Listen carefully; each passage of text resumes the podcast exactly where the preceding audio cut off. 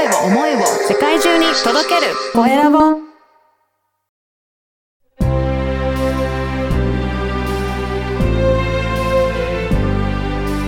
経営者の志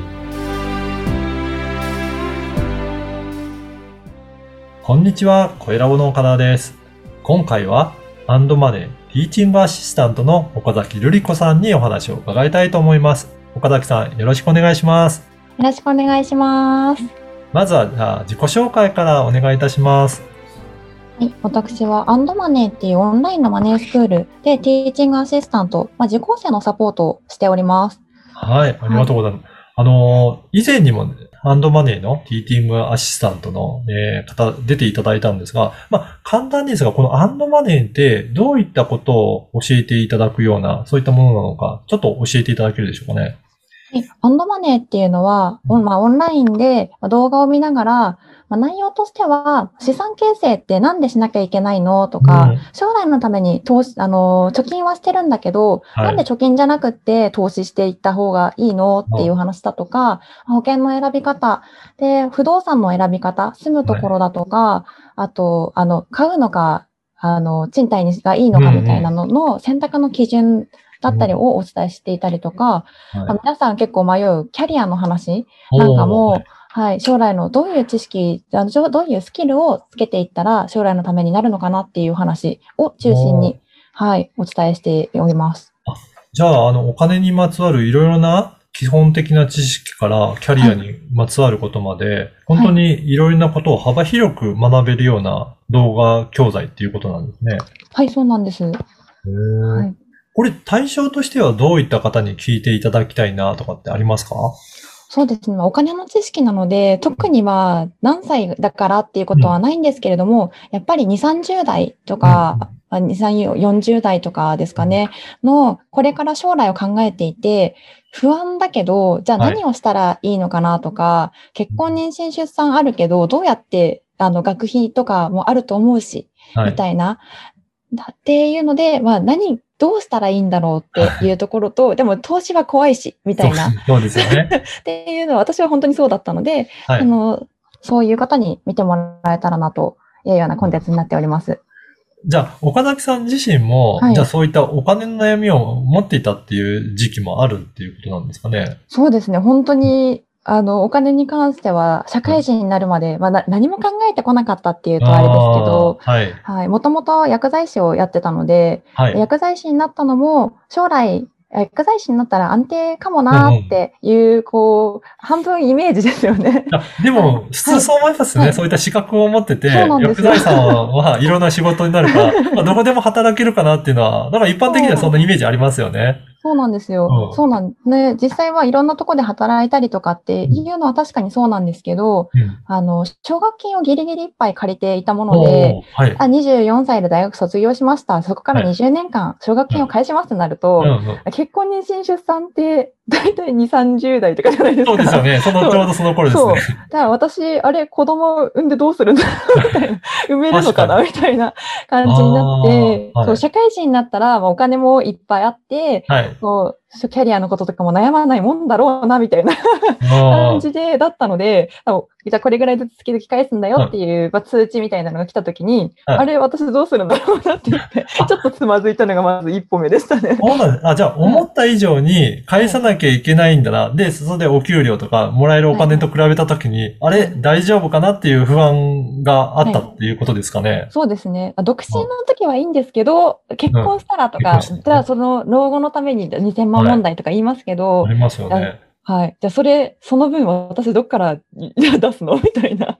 そうか、ど、そうか、うん独身で自分がバリバリ働いていたら、まあその分の返せる余裕はあるけど、はい結婚して、まあ、あのね、お子さんを産むとかになったら、やっぱその間、お休みしてる時に、どうすんのっていうことが、やっぱりあった時に、しっかりと、じゃあ、お金のことを学んどかなきゃなっていうことに思い立ったっていうことですかね。そうですね。まあ、もう一つ、まあ、きっかけがあって、はいそれが、あの、母が乳がんになっあて、はい。今は完治して元気に、元気なんですけど、で、まあ、やその時に弟妹が大学生だったので、お金のやりくりが結構大変だったみたいなんですよ。手術してとかいうとか。で、あの、ある程度症状というか落ち着いたところで、あもう再発したとしてもお金がかかるから、もう、もう、うんと、治療しなくていいと思うんだよねって言われて、ああの独身だったかで、ちょっとゆとりがあったから、あの、お金貸したりとか、その時はできましたけど、もし自分が結婚して子供がいて、そこで手一杯ってなってたりとか、旦那さんの収入で生活してますみたいになってたら、うん。あの、ママ何言ってんの？お金出すから、ちゃんと治療しての一言が言えないんだなっていうところが、私はすごいショックで、うん。うん。なので、あの、お金が、まあ、贅沢するためのお金はそんなに必要ないなっていう感覚はあったんですけど、うん。お金がないことによって選択肢って狭まるんだなっていうのが、すごいまあ辛かったというか、うん。考えさせられた一件だったので、ううんん、そうですよね。なんか、はいまあ、お金があれば、いろいろな選択肢として、この、どういった治療方法を選ぶかっていうのが、自分で選択できるかもしれないけど、はい。それがなければ、もうこれしかないとか、あとは選べないとかってなったら、本当辛いですよね。そうなんですよ。うんで、それはたまたま、たまたまその時は母の病気だったんですけど、うん自分が病気になったらとか、まあ、子供生まれて子供が病気になったとあか、ー旦那がとかいうのもありますし、それ以外にも何かとこう、何、トラブルってあるじゃないですか。ありますよね。はい。で、そうなった時に、じゃあ、どう、今の貯金でいいんだろうかとか、うんはい。まあ保険入れば、でも保険って何もなかったら損払うだけになっちゃうから、ね。とか、でも投資ってなんか怖いし。怖いしはい。どうなるかわかんないしありますよわかんなね。いし。そうなんですよ。じゃあ、でも給料が今後そんな、ね、いろいろ賄えるほど増えるかっていうと、増えなさそうな気もするし、うんじゃあ私はどうしたらいいんだろういや、本当そういうふうに思われる方多いんじゃないですかね。うん、結構、うん。あの、友達とかと話してても、結婚したけど将来どうしようみたいな話っていうのはやっぱポロッと出てくること多いですね。なるほど。じゃあそういったことを経験して、じゃあそこからあれですか、い。ろいろお金のことについてもの学び始めたっていうことなんですか？そうですね。あの、資格をまずと取るっていうことしか私は頭になかったので、まずじゃあ FP 取ったらいいんだろうかみたいなことも考えたんですけど、まあ、結局、その、じゃあ FP を取りました。だから、あの、投資ができるようになりますとか、将来のことが自分だけでなんとかなりますっていうわけでもなくって、はい。で、いう、さらにそこからまた瞑想する時期があって、たまたまその、アンドマネーの、もうもう当時リアル、今はオンラインなんですけど、リアルで開催するよっていうお話を聞いて、はいお金のことは一回学んだ方が私はいい気がするなと思ったので、そこ参加させてもらって、はい。なので、お金のことを一回学んだことによって、なぜ将来が不安なのか、どうやったらそれに備えられるかっていうのが、こう、言語化されて、で、そこに私はすごく感動して、まあ、こういう、あ、こういう仕事もあるんだってなったっていう感じですね。ああ、そうなんですね。じゃあ、それを今はこのアンドマネーというところで、はい。オンライン上で学べるような、そういったサポートをされていらっしゃるっていうことですね。そうです、そうです。はい。実際には岡崎さんはどういった、あの、役割として、このアンドマネーに携わっていらっしゃるんでしょうかね？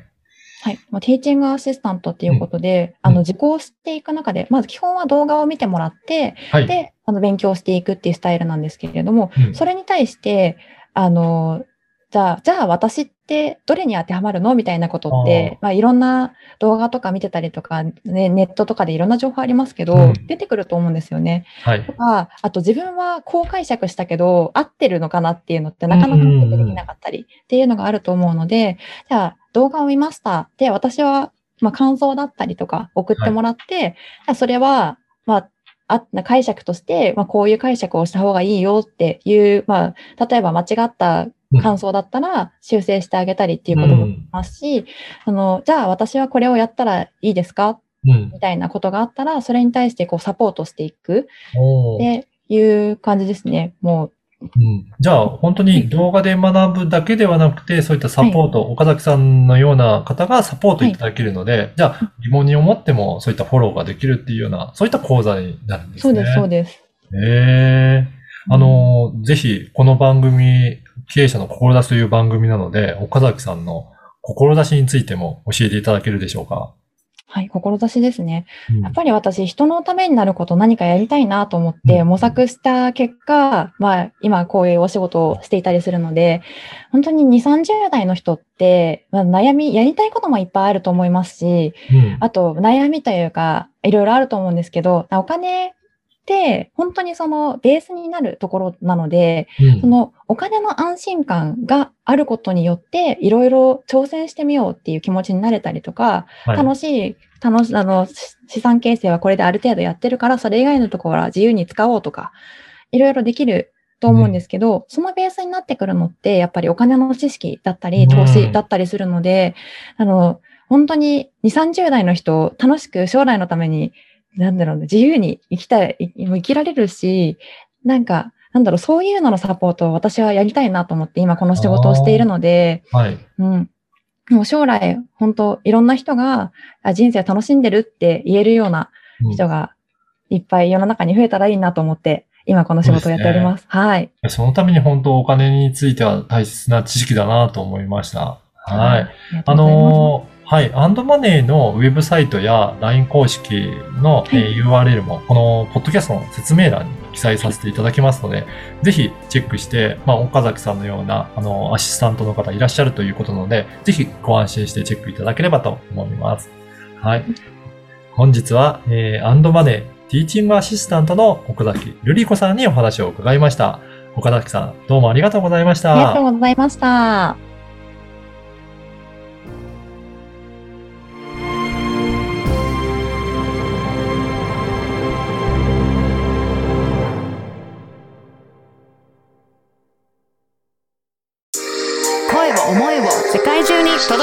声